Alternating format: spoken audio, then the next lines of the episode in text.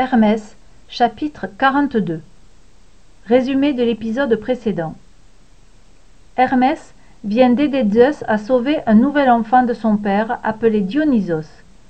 Mais il a peur que la jalousie d'Héra frappe encore.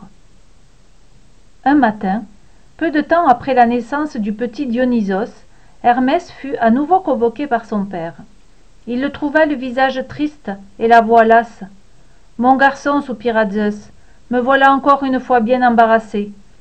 Alors que je rendais visite sur terre à une jeune fille nommée Io, ma femme Héra est arrivée. Connaissant sa jalousie, j'ai aussitôt transformé Io en une petite vache pour la cacher à ses yeux. Mais Héra ne s'est pas laissée tromper. Elle m'a demandé de lui offrir la jolie vache qui était auprès de moi. Je n'avais aucune raison de refuser, tu comprends? Et j'ai été obligé de dire oui. Depuis, elle a enfermé Io et elle l'a fait surveiller par son fidèle gardien Argus, celui qui a cent yeux. Lorsqu'il ferme les yeux pour dormir, d'autres restent ouverts, il est impossible de lui échapper. Après s'être ainsi confié, Zeus garda le silence. Hermès comprit ce que Zeus attendait de lui. Il posa les doigts sur le bras de son père et dit Laisse-moi faire, je m'en occupe. Et puis il s'envola aussitôt. Hermès repéra très vite la prisonnière et son gardien. La vache était attachée par une corde à un olivier. Elle regardait d'un air désespéré à droite et à gauche. Tout près d'elle, un affreux personnage était assis. Hermès se posa sur un rocher non loin d'Argus. Il cacha ses habits de dieu et se déguisa en berger, puis il sortit un roseau de sa poche et se mit à jouer. Le son de la flûte était beau, et Argus, qui s'ennuyait beaucoup à surveiller cette vache, lui fit signe de s'approcher.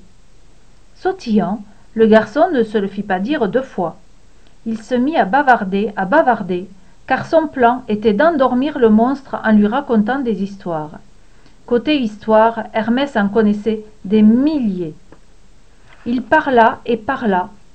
Il joua et joua tant que peu à peu Argus s'endormit. Les unes après les autres, ses paupières se fermaient.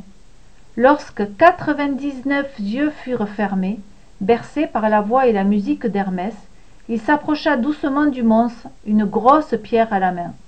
Le centième œil d'Argus finit par se fermer. Hermès bondit, assomma aussitôt le monstre avec la pierre puis il lui trancha la tête et il libéra Io. De retour sur l'Olympe, Zeus serra son fils dans ses bras. Et puis il lui dit en riant Te voici Dieu des voleurs, mon fils. Héra, au bras blanc, en apprenant la mort de son cher gardien, se mit à hurler de rage dans tout le palais. En souvenir d'Argus, elle prit les yeux du monstre et les fixa sur la queue du pan. C'est depuis ce jour que les pans portent ces yeux mystérieux sur les plumes de leur queue. Mais comme sa colère n'était pas calmée, Héra envoya une grosse mouche qui pique un temps poursuivre la pauvre Io. Io se mit à courir comme une folle dans tous les sens. Elle parcourut des kilomètres et des kilomètres le long d'une côte rocheuse. Et en souvenir de sa course folle, la mer qu'elle longea ainsi prit son nom et s'appela désormais la mer Ionienne. Heureusement, sa fuite prit fin sur les bords d'un fleuve long et majestueux appelé le Nil. Là, Zeus la rejoignit et lui rendit sa forme humaine. Io put ainsi reprendre sa vie paisible.